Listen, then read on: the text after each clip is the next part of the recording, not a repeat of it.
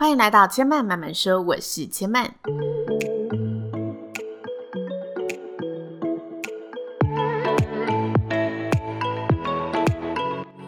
目前频道在 Apple Podcast、Spotify、Google Podcast 都听得到。喜欢的朋友欢迎帮千嫚订阅并留言评论，让更多人可以认识千嫚慢慢说喽。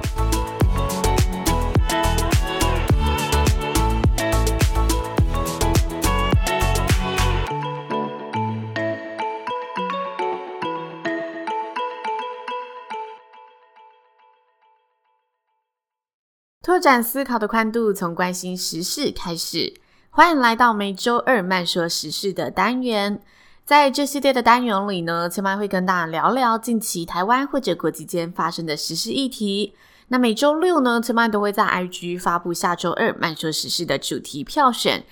让听众朋友们呢可以二选一投票选出比较想要了解的那个时事，所以呢也邀请听众朋友可以搜寻并且追踪千嫚的 IG 执行生活家刘千嫚，一起参与每周的投票活动喽。那本周呢票选出的时事主题为北韩突然切断了与南韩的联系机制，让朝鲜半岛的关系再现紧张局势。其实南北韩之间的关系，从历史上的韩战到现在呢，是没有签订任何和平条约的。就正式的定义上而言呢，两边目前是处于暂时休战的状态，也因此南北韩的关系动向总是国际的焦点新闻。那在二零一八年，其实双方领导人经过多次的会面后，签订了一个协议。同意彼此呢结束军事的敌对关系，扩大经济与文化的合作，实现朝鲜半岛无核化，并且禁止于国界一带进行军事训练。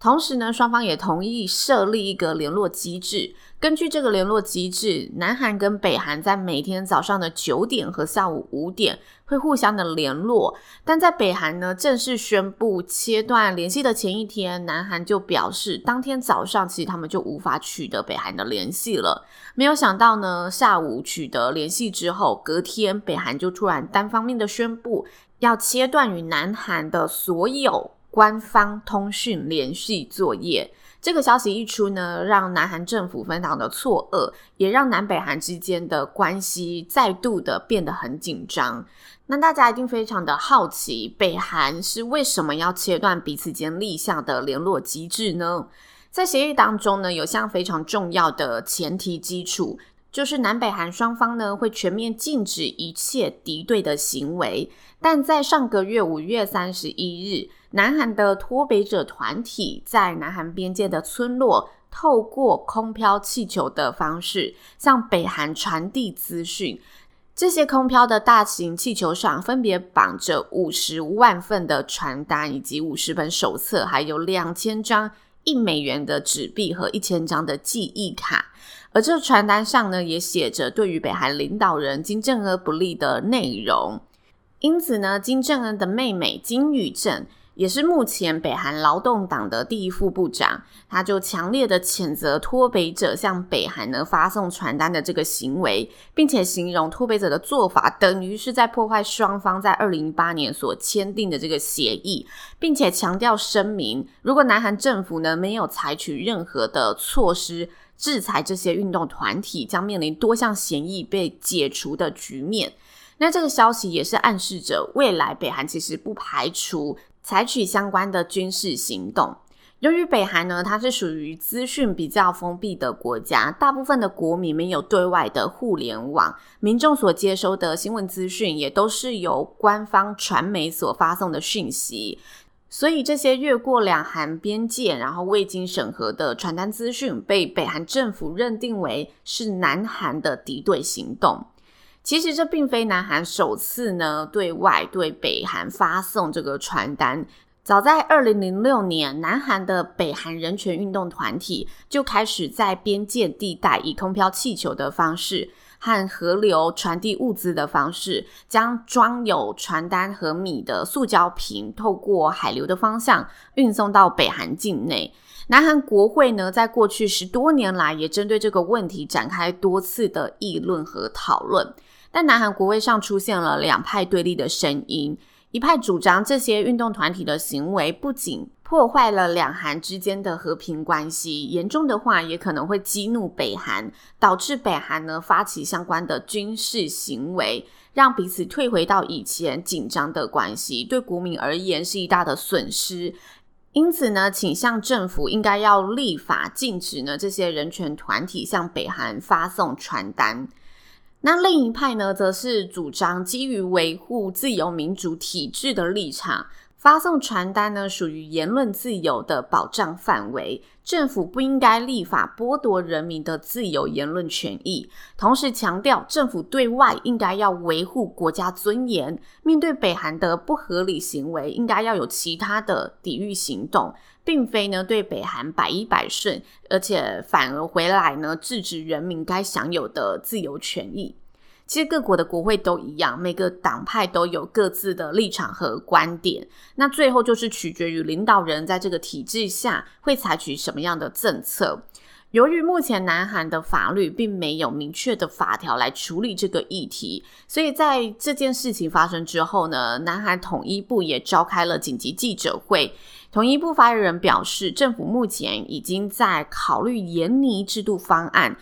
希望呢这些造成边界地带紧张的行为可以有效的解除。但是是否会以法案形态来推动，目前都在一个讨论的阶段。但就目前的情势看来，由政府直接提议立法的可能性是很高的。那目前南韩统一部呢，也以涉嫌违反南北韩交流合作法为由，检举呢散发传单的两个脱北者运动团体，希望借此。迫使这两个团体停止活动，并且取消团体的法人设立资格。在南北交流合作法里面有提及，南北间的物流中呢，负责运出货运的人需遵照总统令的规定，物品的项目以及交易形态、收款结账方式等等，都需要由统一部长的承认才得以呢去做这个。物资货运物品的交流，所以呢，以相关团体并未事先向政府登记通报就发送宣传物品和物资为由，试图呢对相关团体呢做出这个约制行为。同时，统一部发言人也表示，在南北韩尚未重启联络、达成进一步的协议之前，也不会再每天拨打电话给北韩了。其实，针对这个事件呢，各界专家也纷纷提出，北韩背后其实是另有所图，想借由传单的事件向南韩施压，希望透过南韩政府的力量去逼迫美国谈判，是个重启谈判协议的外交手段。那也有另外一种舆论指出呢，这是金宇正力求表现，想借此事件呢来立威树立自己的政治形象，为后续的接班人领导人之路来做一个铺路的行动。无论是否有隐藏的动机，或者只是纯粹的想在传单事件上提出不满，南北韩的局势发展呢，想必会继续成为国际的焦点关注。那千曼当初在看到这一则新闻的时候，就突然想到韩剧的《爱的迫降》的剧情，就是女主角呢不小心乘坐滑翔翼飞越国界，在一个龙卷风之下，没有想到这些气球传单真的也飞越了这一个边界，传到了北韩，引发了这一次的争议风波。那以上就是千曼这集的节目内容喽，谢谢您的收听。如果大家听完有任何的想法心得，都欢迎可以留言告诉千曼。